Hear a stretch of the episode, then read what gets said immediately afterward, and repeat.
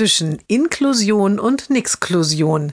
Jeden Montag eine neue Geschichte im Blog von Kirsten mal zwei. Heute der Junge ist seit kurzem in einer neuen Schule. Mittwochs ist dort AG-Tag. Dazu müssen die Kinder in ein anderes Gebäude laufen. Davor hat der Junge große Angst, denn er kann nur einen Arm benutzen und er geht etwas schleppend. Manchmal stolpert er.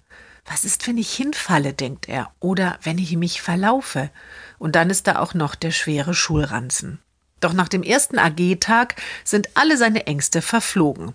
So, hatte eines der Mädchen aus seiner Klasse energisch gesagt, immer einer von uns trägt deinen Ranzen und wir bleiben immer schön zusammen, okay? Alle waren einverstanden. Lehrer waren an dieser Regelung nicht beteiligt. Der Junge erzählt all das sofort zu Hause. Mama, sagt er immer noch ganz beeindruckt, dass sie das für mich getan hat.